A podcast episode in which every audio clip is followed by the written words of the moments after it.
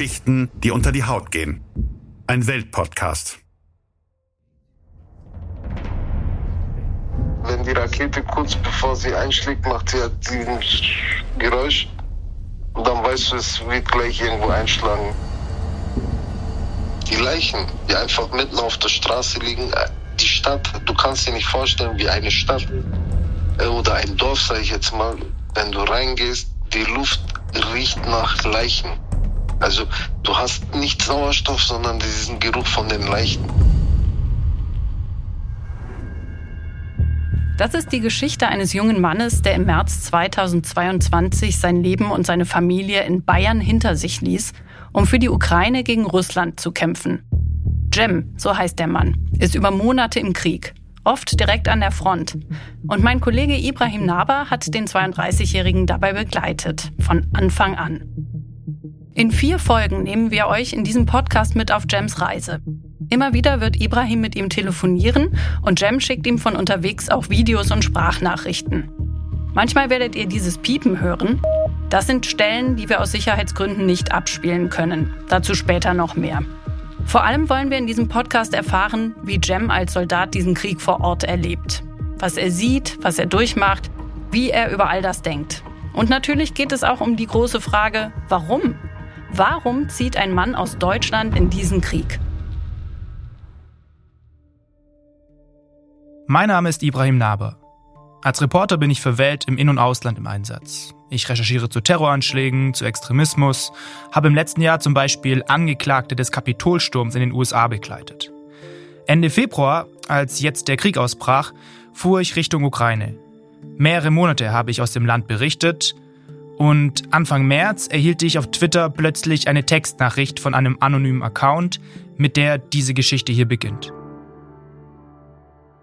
Ich bin der Cem, geboren am und habe zwölf Monate als Gebirgsjäger für Deutschland gedient. Ich würde mich gerne als Freiwilliger der Fremdenlegion anschließen. Ich bitte um eine Rückmeldung, ob Sie mir vielleicht ein paar Informationen geben können.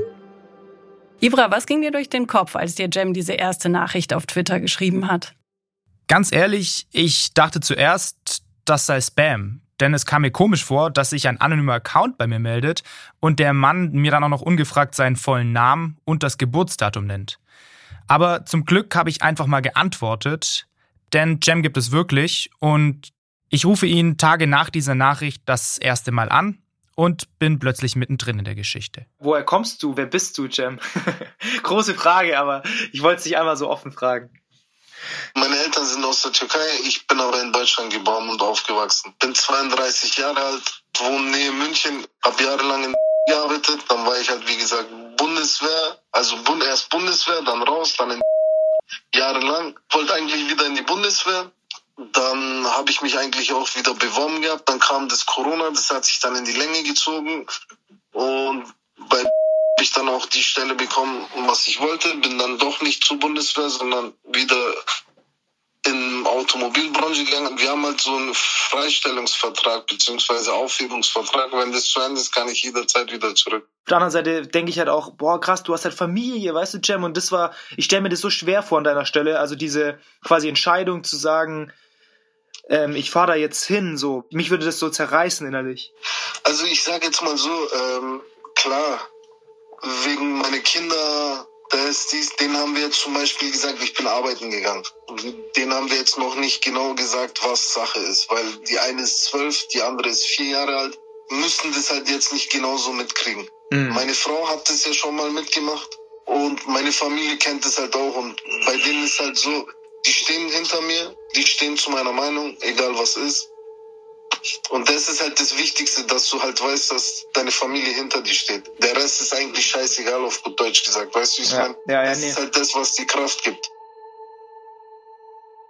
Ibra, wir nennen ja hier den Namen der Arbeitgeber nicht und auch sonst schützen wir in diesem Podcast bestimmte Informationen über Jems Identität und seine Standorte. Warum? Ja, dass Jem diese Nähe überhaupt zulässt, dass er sich über Monate von mir begleiten lässt, ist außergewöhnlich.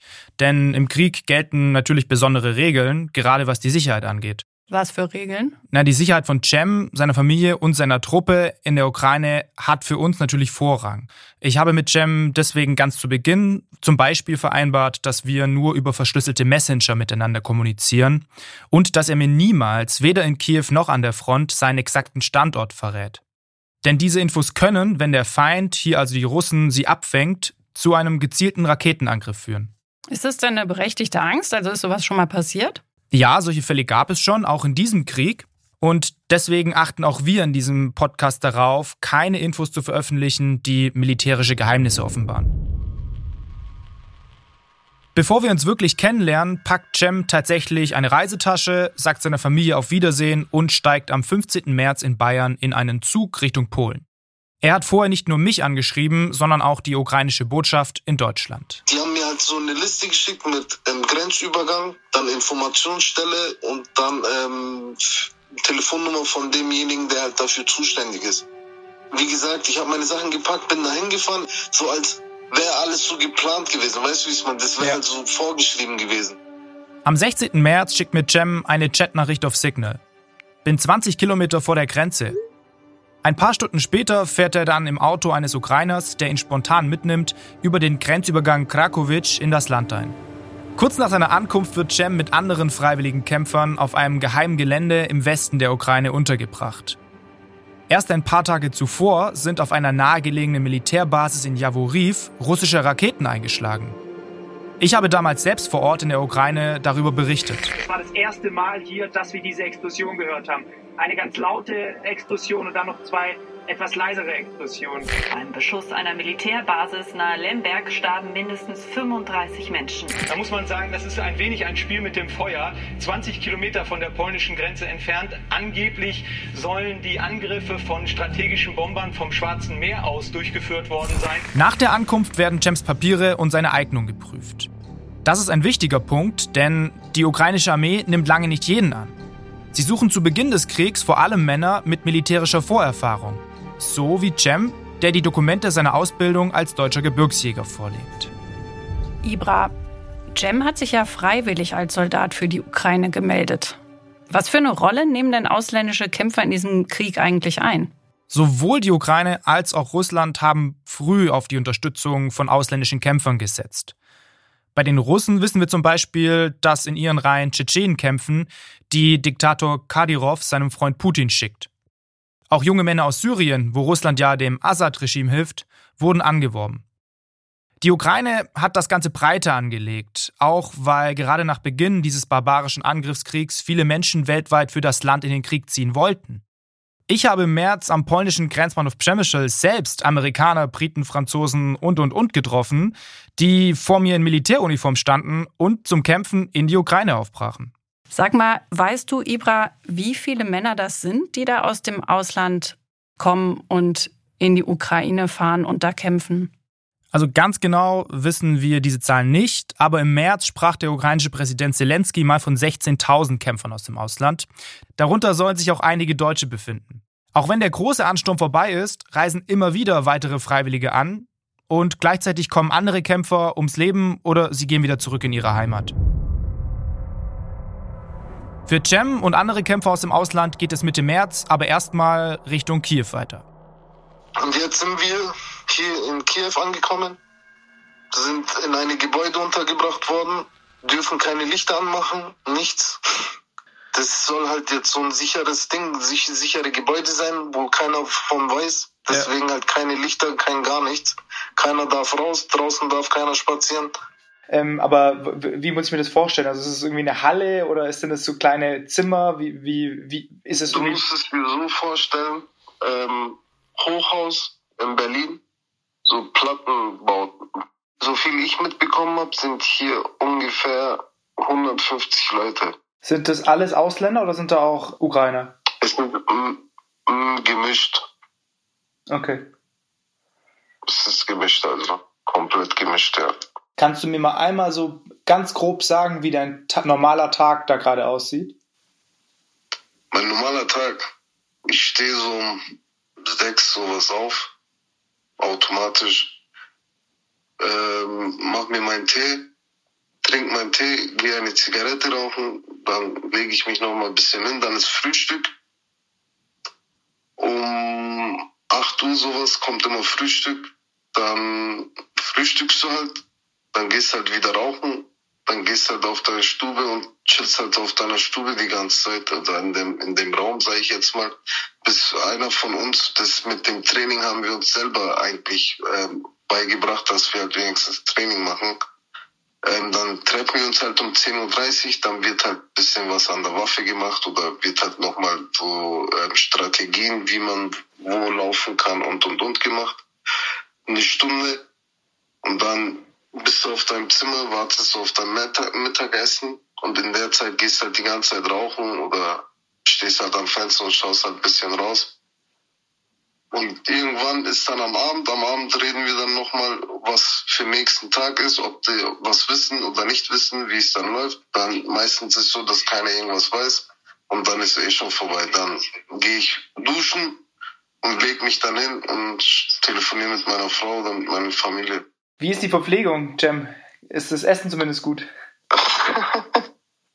es gibt jeden Tag das Gleiche. Es gibt eigentlich Frühstück, äh, gibt's einfach nur Brot und Butter. Mehr haben die auch nicht. Mittag und Nachmittag oder also gegen Abend ist äh, das gleiche Essen. Also da hast du dann so wie so Reis und Hähnchen einfach nur und eine Suppe, die gleiche Suppe. Und das ist jeden Tag. Aber wir haben den Vorteil gehabt, konnten uns Listen aufschreiben und einer von uns durfte mit denen hier rausgehen und einkaufen. Da mhm. haben wir uns halt Reis und Nudeln geholt und haben jetzt im Wasserkocher unsere Reis und Nudeln gekocht. Stimmt es eigentlich, dass die, dass man als ausländischer Kämpfer nur so ein paar hundert Euro im Monat verdient? Also es kommt auf deinen Rang drauf an. Okay. Genau, und was, wie viel genau, das haben wir noch nicht besprochen. Ah, okay, also du weißt noch gar nicht, wie viel du da bekommst am Ende dann. Genau. Ich hab wir haben jetzt nur Ding unterschrieben, halt äh, Notfallnummer, Blutgruppen, Adresse, Handynummern und äh, von den Handys die Seriennummern mhm. und und und halt das ganze Zeugs, halt Staatsbürgerschaft, ob man halt die ukrainische Staatsbürgerschaft beantragen wollen würde. Ja. Solche Sachen. Wie lange wird das gehen für dich, Jam? Weißt du das schon? Also im Vertrag steht, bis das Kriegsrecht aufgehoben wird. Jem befindet sich jetzt also mit anderen ausländischen Kämpfern in diesem Hochhaus in Kiew, das in den kommenden Wochen immer wieder zum Rückzugspunkt wird. Aber ich merke schon in unseren ersten Telefonaten, dass sich bei ihm Frust anstaut. Denn gerade am Anfang geht erstmal wenig voran. Was bekommst du denn eigentlich überhaupt vom Krieg mit, wie es läuft, Cem? Also kannst du dich irgendwie informieren oder werdet ihr informiert? Gar nichts. Also bis auf das, dass ich ähm, nach jedem Alarm die Bomben höre, kriegen wir eigentlich gar nichts mit, wo was passiert ist, wenn, solange wir selber nicht im Internet schauen. Ich sage, es ist halt alles so, keinem wird irgendwas gesagt, keinem, keinem wird der nächste Tag gesagt, keinem wird irgendwas, gar nichts, gar nichts. Heute haben sie nur einmal gesagt halt, dass wir die Tage unsere Hundemarken, also diese Halsketten mit ID bekommen. Aber das hat sich jetzt, glaube ich, bei mir auch für die nächsten paar Tage erledigt. Aber jetzt gehst du an die Front und hast nicht mal eine Marke, oder was? Das doch, geht doch auch nicht. Ja, sozusagen. Jetzt bastel ich mir eins mit einem Zettel, weißt du. ich habe es mir halt eigentlich so vorgestellt, wo ich hierher gekommen bin oder auf den Weg gemacht habe, dass ich jetzt erstmal herkomme. Wir werden dann ähm, zusammengetan, die von den Fremdenlegionen sind, werden dann zum Beispiel ein, zwei Wochen trainieren, wie ich es halt auch im Internet und so gesehen habe oder in den Nachrichten, wie die Leute trainieren und so von den Fremden in Anführungszeichen. Und dann, wenn die ein, zwei Wochen vorbei sind, dass man dann halt wirklich geschlossen, mit denen man auch die ganze Zeit trainiert, dann auch an die Front geht. Hier stehst du die ganze Zeit wie so ein Hamster in einem Raum wenn von dem keiner mitmachen würde, dann würdest du auch nur sitzen wie die Georgier. Das sind die Georgier, die siehst du gar nicht. Das, du siehst eigentlich niemanden. Die, die uns sehen, dass wir trainieren, die lachen uns aus. Wo, wo trainiert ihr denn? Im Flur. Also Magazine leer, entsichern, sichern, Magazine rein, raus, was für Probleme auftauchen könnten, wie man auf der Straße halt gehen könnte oder wie man eine Formation machen könnte und und und.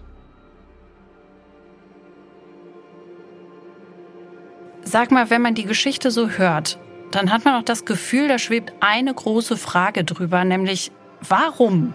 Warum zieht es einen deutschen Staatsbürger in den Krieg für ein fremdes Land? Ja, genau die Frage, Annette, habe ich mir von Anfang an natürlich auch gestellt, immer wieder und auch mit Jem darüber gesprochen. Im Laufe der Zeit habe ich auch immer wieder Personen, die ihm nahestehen, seine Familie, seine Frau, auch auf genau diese Frage angesprochen. Zunächst aber mal Cem selbst. Aber es ist halt natürlich ein Unterschied, ob ich halt als Journalist hierher komme oder halt wirklich wie du, der sich wirklich in die allererste Reihe schmeißt für ein Land, was ja nicht mal seins ist. Also das ist ja nicht dein Heimatland. Deswegen wollte ich nochmal die Frage stellen. Übrigens bei uns auch Luftalarm gerade. Ähm, was ist dein Hauptantrieb, Cem, warum du jetzt da bist, wo du bist? Mein Hauptantrieb, ich, ich, ich sag mal so, ähm, ich brauchte es. Weil ich war schon von klein auf so ein Soldat, Freak, sag ich jetzt mal. Mein Onkels sind in der Türkei, sind in der türkischen Armee. Der eine wurde, okay, Reservist, weil er angeschossen worden ist. Der eine ist immer noch dort. Ähm, ich bin zwar von der Bundeswehr rausgegangen, aber innerlich war ich halt immer noch so der, der gesagt hat, okay, ähm, ich krieg's nicht an, in mir raus. Ich bin damals eigentlich auch nur raus, weil ich gesagt habe, okay, wenn ich jetzt Kinder habe und das, ob mir das mit dem Einsatz doch nicht so viel wird, ob ich das doch nicht schaffe. Aber jetzt, nachdem ich die Situation hier gesehen habe und ich helfen kann, habe ich gemerkt, okay, die Sache fehlt mir. Also ich bin halt ein Soldat und werde halt auch als Soldat gehen sozusagen. Andererseits denke ich mir halt so, ähm, wenn das in meinem Land wäre, würde ich auch, auch hoffen, die Leute, die in solchen Situationen Erfahrungen haben, dass sie kommen und in meinem Land helfen, weil es sind hier sehr viele Unschuldige. Sehr, sehr viele Unschuldige, also darunter auch Kinder. Ibra, hattest du eigentlich auch mal Zweifel? Also an Jem selbst, an seiner Geschichte? Und wie bist du vorgegangen, um zu checken, ob das alles so stimmt? Also ich glaube, bei solchen Recherchen hat man am Anfang immer Zweifel. Und das ist auch wichtig für unsere Arbeit, damit wir keiner Person aufsitzen, die sich solche Dinge einfach nur ausdenkt. So viel schon mal vorab. Ich habe Jem nach einigen Wochen persönlich im Südosten der Ukraine getroffen. Ich kann also garantieren, dass er dort als Soldat war. Darüber werden wir in einer anderen Folge nochmal sprechen. Zudem liegen mir Dutzende Dokumente aus Jems Leben vor. Zum Beispiel sein Reisepass oder sein Lehrgangszeugnis vom Gebirgsjägerbataillon. Und Cem hat mir über Monate eben auch immer wieder diese Bilder und Videos seiner Einsätze in der Ukraine geschickt, worauf auch er zu erkennen ist.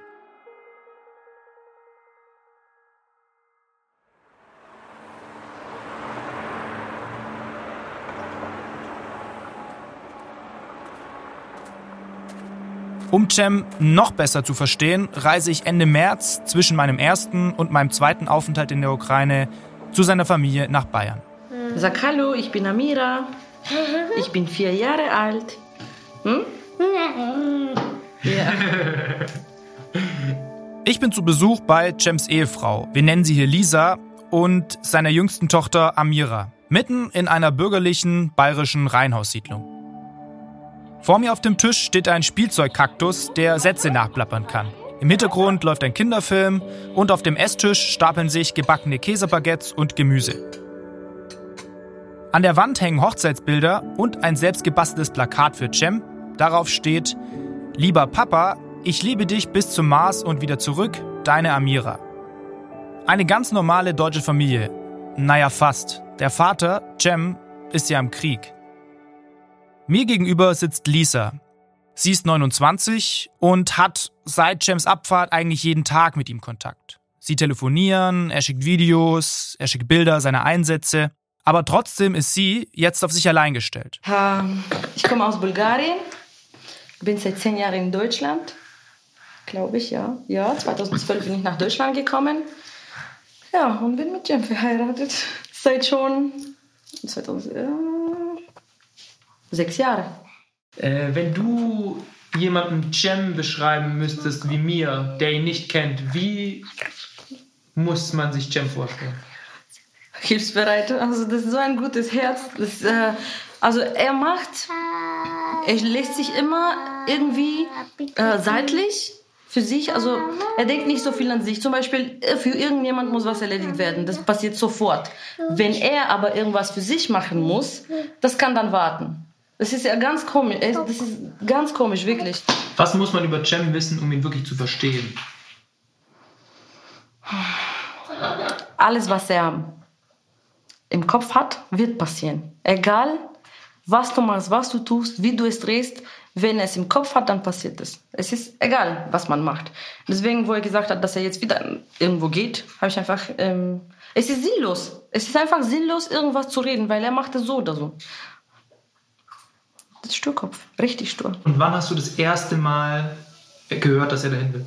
Also er ist, äh, wie gesagt, er ist Löwe, er ist ein Fuchs. Er wirft dir ein bisschen was immer wieder, er vorbereitet dich so sozusagen. Ich, ich habe aber nicht geglaubt, dass er wirklich geht. Also weil es ist jetzt ganz andere Situation als früher. Also wir sind jetzt verheiratet, wir haben jetzt auch eine kleine Tochter. Ähm, wir haben mehr oder weniger viele schwere Sachen hinter uns.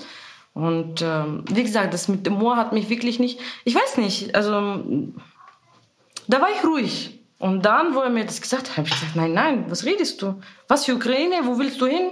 Ich muss dahin. Ich habe geträumt und er mit seinen Träumen immer wieder und seine Gefühle und seine Träume sagt er immer wieder. Irgendwann, ähm, zum Beispiel mit seiner Schwester hat er auch kurz davor schlimme Sachen geträumt gehabt. Bei, bevor meine Mama starb auch. Ähm, ja. Und für schöne Sachen träumt er auch ja ab und zu, die passieren. Wie jetzt zum Beispiel vor, wann haben wir geredet? Vor ein paar Tagen, da hat er gemeint, da hat er gesagt, genau das hat er in seinem Traum gehabt. Findest du diese Entscheidung von ihm egoistisch? 50-50, ja. Schon. Ich habe mir auch gesagt, dass es für mich egoistisch ist, also. Aber wie gesagt, er ist deswegen ruhig, weil er weiß ganz genau, dass hier alles okay ist. Aber trotzdem egoistisch, meiner Meinung nach. Weil er macht es auch auf einer Seite für sich, dass er er braucht es, er braucht diese Adrenalin, er braucht diese Schub, er braucht das Ganze. Ich merke in dem Gespräch, dass Lisa zwar hinter Cem steht, aber sich eben auch etwas alleingelassen fühlt. Ich bin gespannt, wie das für die junge Familie noch weitergeht. Noch scheint zumindest die Vierjährige nicht ganz zu verstehen, was ihr Vater gerade macht. Amira, wo dein Papa ist, wo ist er denn gerade? Ähm, der Arzt. Ist der, nein, der ist nicht bei mir beim Arzt. Er arbeitet jetzt. Nein, du hast ihm gesagt, du wirst ihn Nein, Papa ist am Arbeiten. Er ist doch Security. Für Cem hat das Warten nach gut einer Woche in Kiew ein Ende. Seine Truppe erhält die Nachricht, dass sie für einen Einsatz rausfahren sollen. Doch wie so oft verschiebt es sich in letzter Sekunde nochmal. Cem schickt mir ein Bild seines neuen Militärausweises, wo sein Name auf Kyrillisch unter einer ukrainischen Flagge prangt. Und dann, Ende März, geht es tatsächlich los. Ich bin einerseits froh, dass ich jetzt hier aus dem Hamsterkäfig mal rauskomme. Andererseits ist halt die Anspannung jetzt da, weil es ja morgen dann losgeht.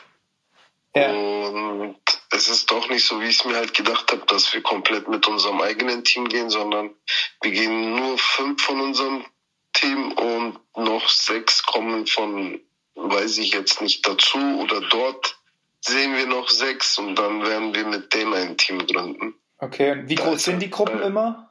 Ähm, ich habe mitbekommen, also zwischen 10, 15 und 20, es ändert sich halt je nachdem. Und wir stoßen halt zu der Truppe an, wo anscheinend fünf Leute fehlen, also die fünf Leute Verlust haben. Wir sind dann der Ersatz für die fünf Leute so angesehen. Du gehst jetzt an die Front. Du gehst quasi in ein Gebiet, wo du, wenn du da morgen hingehst, weißt, mhm. jeder, jede Sekunde kann so ein bisschen die letzte sein. Ähm, das, ist, das, ist das überhaupt irgendwie ein Gefühl, an das man sich in, in irgendeiner Form gewöhnen kann? Vor jedem Einsatz ist es halt gewöhnlich, dass man sich ähm, in einer Art und Weise schon mal verabschieden sollte. Weil wie du ja sagst, es kann jederzeit alles passieren, weißt du, wie man? Mhm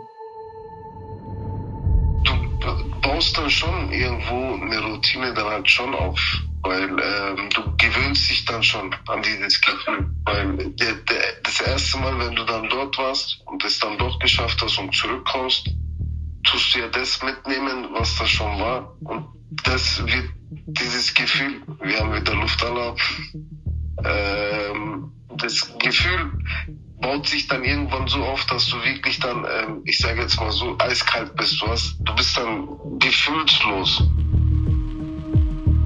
Das war Jem. Ein Deutscher kämpft in der Ukraine. Teil 1 Aus Bayern in den Krieg. Eine vierteilige Reihe von Ibrahim Naber.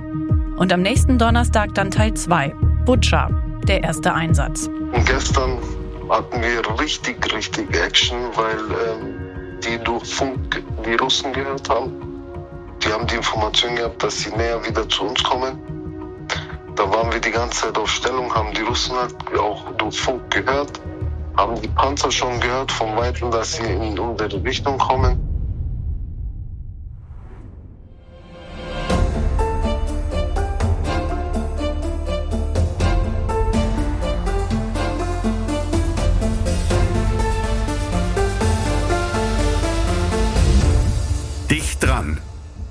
Geschichten, die unter die Haut gehen. Ein Weltpodcast. Jem. Ein Deutscher kämpft in der Ukraine. Ein Podcast von Ibrahim Naber. Redaktion und Produktion WakeWord Studios. Redaktion Welt Antonia Beckermann, Annette Dovideit. Produzent Ruben Schulze-Fröhlich, WakeWord Studios.